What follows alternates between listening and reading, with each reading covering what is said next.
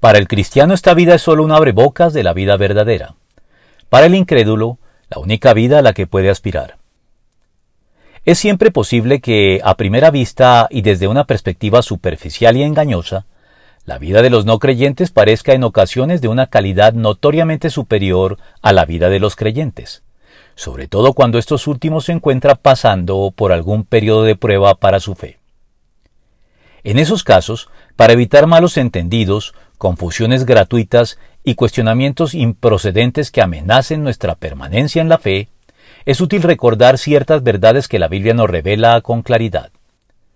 Verdades que tienen que ver con el hecho incontrovertible de que, de no mediar la conversión a Cristo, lo único a lo que los no creyentes pueden aspirar y esperar en la vida es esta vida misma.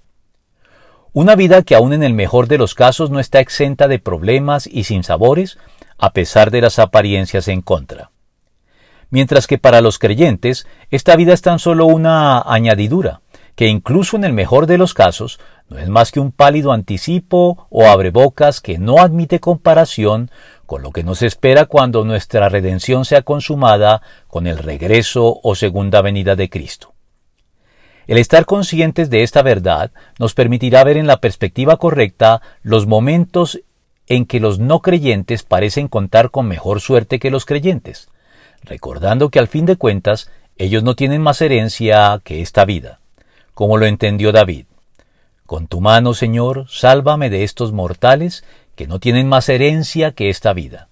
Con tus tesoros les has llenado el vientre, sus hijos han tenido abundancia, y hasta ha sobrado para sus descendientes. Salmo 17, 14.